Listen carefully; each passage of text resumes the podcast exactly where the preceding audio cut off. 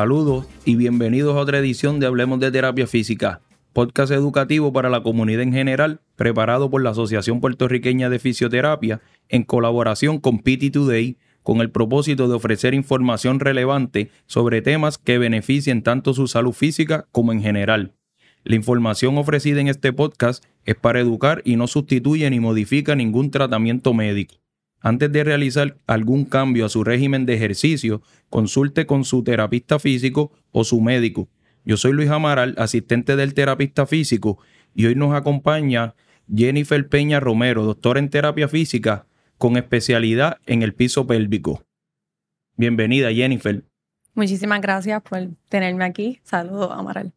Saludos. Hoy, como les mencioné, Jennifer es doctora en terapia física graduada de la Escuela de Profesiones de la Salud de aquí de Puerto Rico, y nos va a estar hablando sobre el piso pélvico. Y quisiera comenzar por ahí, Jennifer, porque eh, que, que nos puedas definir qué es lo que es el piso pélvico. Pues saludos a todos también. Este, un placer estar aquí. Este, el piso pélvico es una musculatura que tenemos nosotros en nuestro cuerpo. Todo el mundo lo tiene, hombres, mujeres, niños, adultos. Este, el, como quien dice, es el fondo de nuestro tronco en el área de nuestra pelvis, ¿verdad? En ese fondo, ahí es que se encuentra el piso pélvico. Ese grupo de músculos este, que acapara toda esa área tiene una función bien importante y es que cuando todo trabaja como se supone, él ayuda, ¿verdad? Y mantiene nuestros órganos de esa área pélvica en su lugar. En el caso de las mujeres, pues entonces la vejiga, el sistema reproductor femenino y el área del recto. Y en los hombres, pues la diferencia es que el área reproductiva es la masculina. Entonces, adicional de dar ese soporte, como estaba mencionando, también asiste en las funciones que hacemos todos los días, en especial en esas veces que vamos a ir al baño, ya sea a orinar o a defecar, ¿verdad? Es bien importante que este piso pélvico esté en su lugar óptimo, ¿verdad? Que su función sea óptima, porque cuando está en ese nivel, pues entonces permite que nosotros podamos orinar, que podamos sobre todo aguantar la orina cuando no deseamos ir al baño o no podemos ir al baño, que al momento de estornudar, eh, toser y todas estas cosas que muchas veces es normal esa pérdida de orina, pues realmente, ¿saben qué? No es normal. Es común, es muy, muy común, pero no es normal. Así que eso, eso es parte de las funciones que hace nuestro piso pélvico, trabajar para que la orina, cuando queramos que salga, salga, pero cuando queramos que se quede adentro, se quede adentro. Igual pasa en el área de defecal, que cuando nosotros queramos ir al baño a hacer el número dos, pues podamos ir al baño tranquilamente a hacer el número dos, él se tiene que relajar y que entonces todo salga, pero cuando no podemos ir al baño o no queremos ir al baño, él se active y como quien dice, cierre las puertas y diga por aquí no va a salir.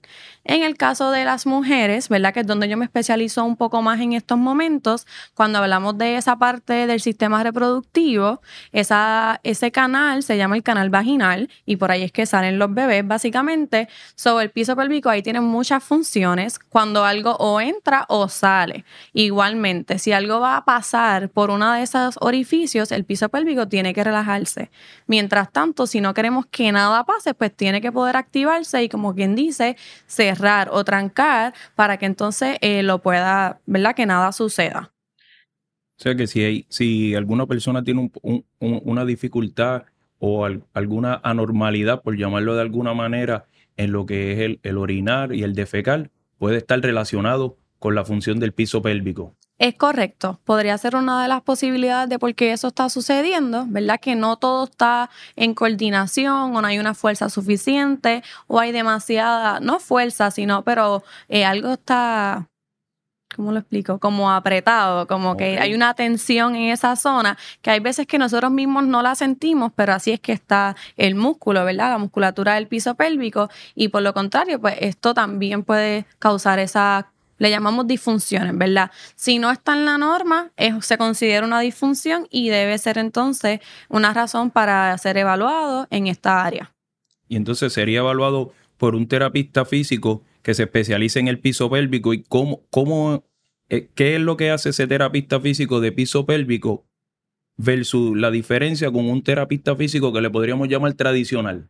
Pues mira, ese terapista físico tradicional, mientras estamos en la universidad, ¿verdad? En la escuela de profesiones estudiando, nos dan una base de qué es el piso pélvico y Básicamente todos salimos de la universidad sabiendo que tenemos un piso pélvico, no muy bien cómo tratarlo. ¿verdad? Entonces, cuando alguien decide, como yo en este caso, especializarse en esa área, tiene que coger unos cursos adicionales, este, y esos cursos, pues básicamente eh, hay que aprendes todo lo que sucede en esta área y poder identificar esas disfunciones y entonces cómo tratarlas también.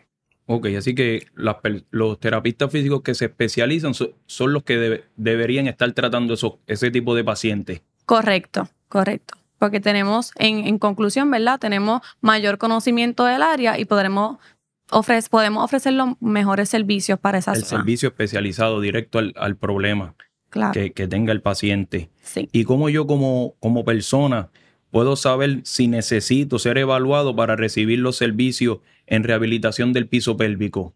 Pues mira, una bien común es esa que mencioné ahorita, ¿verdad? Cuando hay muchas personas, especialmente mujeres, que a lo largo de la vida, cuando estornudan o tosen o se ríen, pierden orina, ¿verdad? Y sea ya a estas alturas del 2022, como yo digo, se ha catalogado como que eso es normal.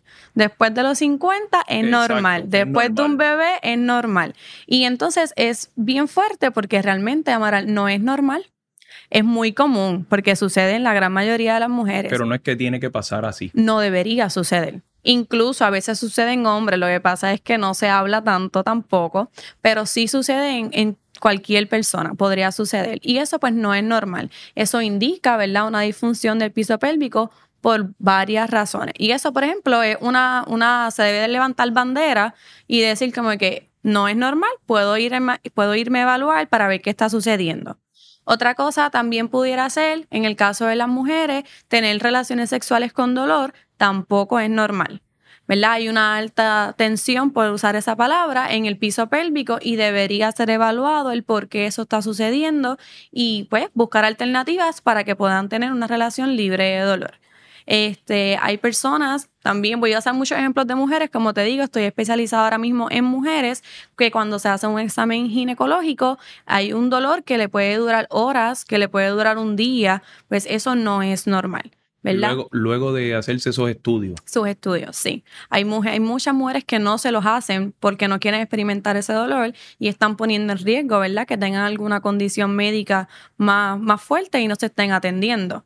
Así que este tipo de terapia ayuda a uno poder controlar, como quien dice, y conocer su piso pélvico para que entonces pueda trabajarlo acorde, ¿verdad? A, lo que se encuentra en esa evaluación y tener estos resultados positivos donde puedes ser evaluada, puedes tener tus relaciones, puedes orinar cuando tú quieras, etcétera. Y algo tan común como ir al médico, porque como mencionas, si no van al médico, y entonces las mujeres anualmente, ¿verdad? Tenemos ese chequeo que es para prevenir muchas cosas.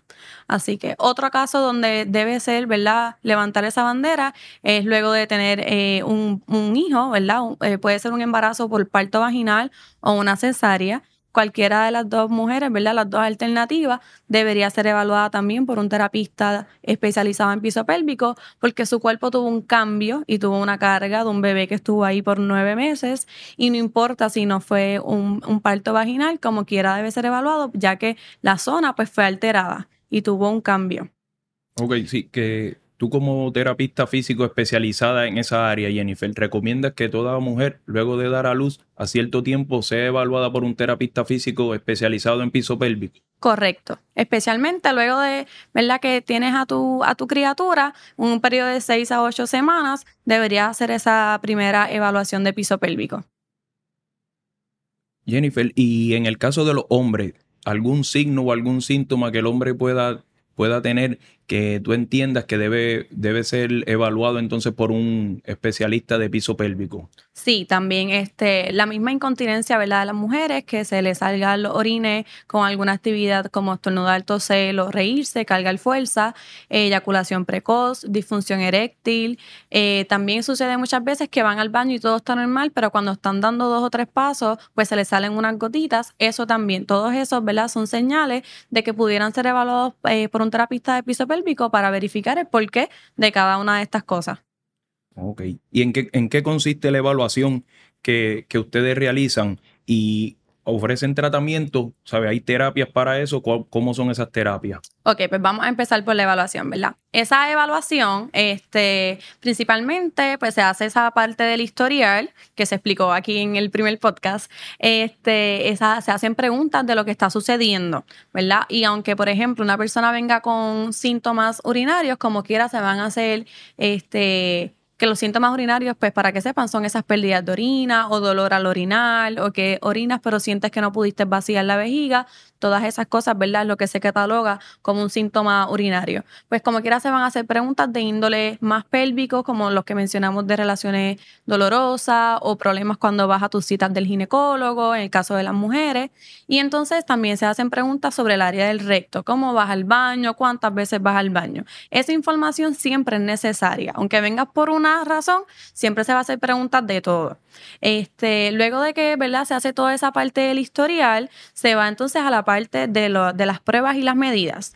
Primero, ¿verdad? Se trabaja como un examen general de lo que es el cuerpo entero tipo terapia física, verificamos en general un, grosso modo de lo que es tu fuerza, tu movilidad, tu, tu, flexibilidad, la postura es bien importante para el piso pélvico, así que todas esas cosas se toman en consideración. Y por último, ¿verdad? Se trabaja el componente como tal pélvico. Te voy a dar el punto de vista de la evaluación de una mujer, ¿verdad? Que la, la más frecuente que hago, se evalúa toda la parte externa de su vulva, se ve cómo está el tono de piel, cómo está la calidad del tejido, que verdad, eh, tanto de la parte interna como de la parte externa, las sensaciones en esa zona y la movilidad. Bien importante, ¿verdad? Desde el exterior se puede ver cómo está esa musculatura interna, por decirlo así. Si se mueve lo suficiente o se mueve como se debe, pues sabemos que hay un buen control que la persona tiene sobre ese piso pélvico. Si uno le pide a la persona, por ejemplo, que apriete, por decir un ejemplo, la persona suelta, pues se sabe que no hay una buena conexión entre lo que es el piso pélvico y la persona. Y eso pasa mucho porque no todo el mundo sabe que tiene un piso pélvico y no saben cómo moverlo, cómo activarlo, cómo relajarlo. Así que eso siempre es bien esencial dentro de mi terapia y de también de la evaluación. Y después de que vemos toda esa parte exterior, pues entonces en algunos casos, si amerita, se hace una evaluación interna. Siempre recalco, y es bien importante, esta evaluación es bien distinta a la que una mujer se hace con un ginecólogo. El ginecólogo usualmente entra al espéculo, ah, tiene su muestra de tejido y siempre verifica, pero él se enfoca en, la, en el sistema reproductor femenino en la mayoría de las veces. Entonces mi evaluación va directa a la musculatura del piso pélvico.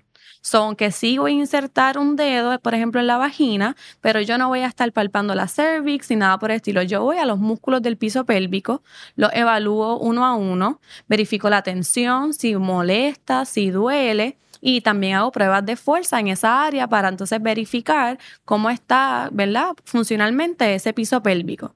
Y esos resultados se atan al historial que hubo al principio y se determina entonces el porqué de lo que está sucediendo y entonces luego de, esa evaluación, entonces es que el paciente determina qué tipo de terapias va a estar llevando a cabo. Exactamente. Y aquí es bien importante porque muchas veces basado en la evaluación se piensa que las terapias van a ser todas con esos exámenes vaginales o que, ¿verdad? Todas las terapias van a ser intravaginales, pero no.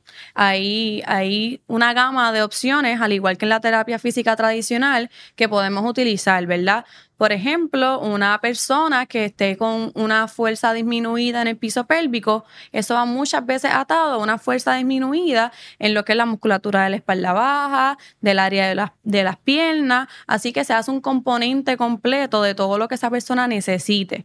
No solamente se va a trabajar esa parte del piso pélvico, somos un todo, somos un cuerpo, somos conectados, así que se pueden dar ejercicios, se puede dar terapia manual, se puede dar lo mismo que se da una terapia física tradicional más el componente del piso pélvico. Ok, sí, que estarías combinando entonces ambas cosas, que luego de tu evaluación. Sí, correcto, dependiendo de lo que se encuentre, es lo, es lo preferible porque no somos un piso pélvico solamente, ¿verdad? Somos un humano completo que anda y se mueve por la vida. Sí, que muchas cosas van interrelacionadas. Claro, claro, sí. Wow, Jennifer, de verdad que muchísimas gracias por esta valiosa información. Para muchos puede ser la información nueva, como mencionan, muchos a lo mejor desconocen que tienen un piso pélvico y pues gracias a esto pues pueden tener mayor, mayor conocimiento y saber de algunas cosas que como bien mencionaste, parecen normal y en la sociedad se han pasado normal, como es el, lo del estornudo y que se salga un poquito de, hay un poco de escape de orina y, ya sabemos pues que eso no son cosas normal, adicional a todo lo demás que mencionaste. Eh, si alguna persona, algún oyente desea recibir servicios de terapia física contigo, aclarar alguna duda u obtener mayor información sobre el tema que acabamos de hablar, ¿cómo pueden conectar contigo? ¿Cómo pueden conseguirte? Pues mira, principalmente pues tengo una página de Instagram profesional que es doctora.jenniferpr, la voy a deletrear también, D-R-A.J-E-N-N-I-F-E-R-P-R. Esa es una de las maneras, ¿verdad? Y pongo contenido educativo sobre el piso pélvico. Este, y también se pueden comunicar conmigo a través de esa página. Si desean información para atenderse, pues deberían llamar a la clínica, que es al 939-715-1105. Actualmente me encuentro trabajando en la clínica Strong Physical Therapy and Performance que se encuentra en Bayamón. Ok, ¿puedes repetir el número de teléfono de Strong? Claro que sí. 939-715-1105. Ok, muchas gracias Jennifer. A nombre de la Asociación Puertorriqueña de Fisioterapia y, y de PT Today, donde además de trabajar para los profesionales de la salud y los estudiantes de terapia física, tenemos como misión llevar el mensaje educativo sobre lo que es nuestra profesión y darla a conocer en la comunidad. Es por eso que se realiza este podcast, añadiendo otra manera para llegar a la gente. Gracias a todos por acompañarnos en esta edición de Hablemos de Terapia Física y si desean conocer más sobre lo que hacemos como asociación y mayor información valiosa para su salud, síganos en nuestras redes sociales como APFPR 1976 en Twitter y Facebook y como PT Today en Facebook, Twitter e Instagram. Los esperamos en los próximos episodios de Hablemos de Terapia Física.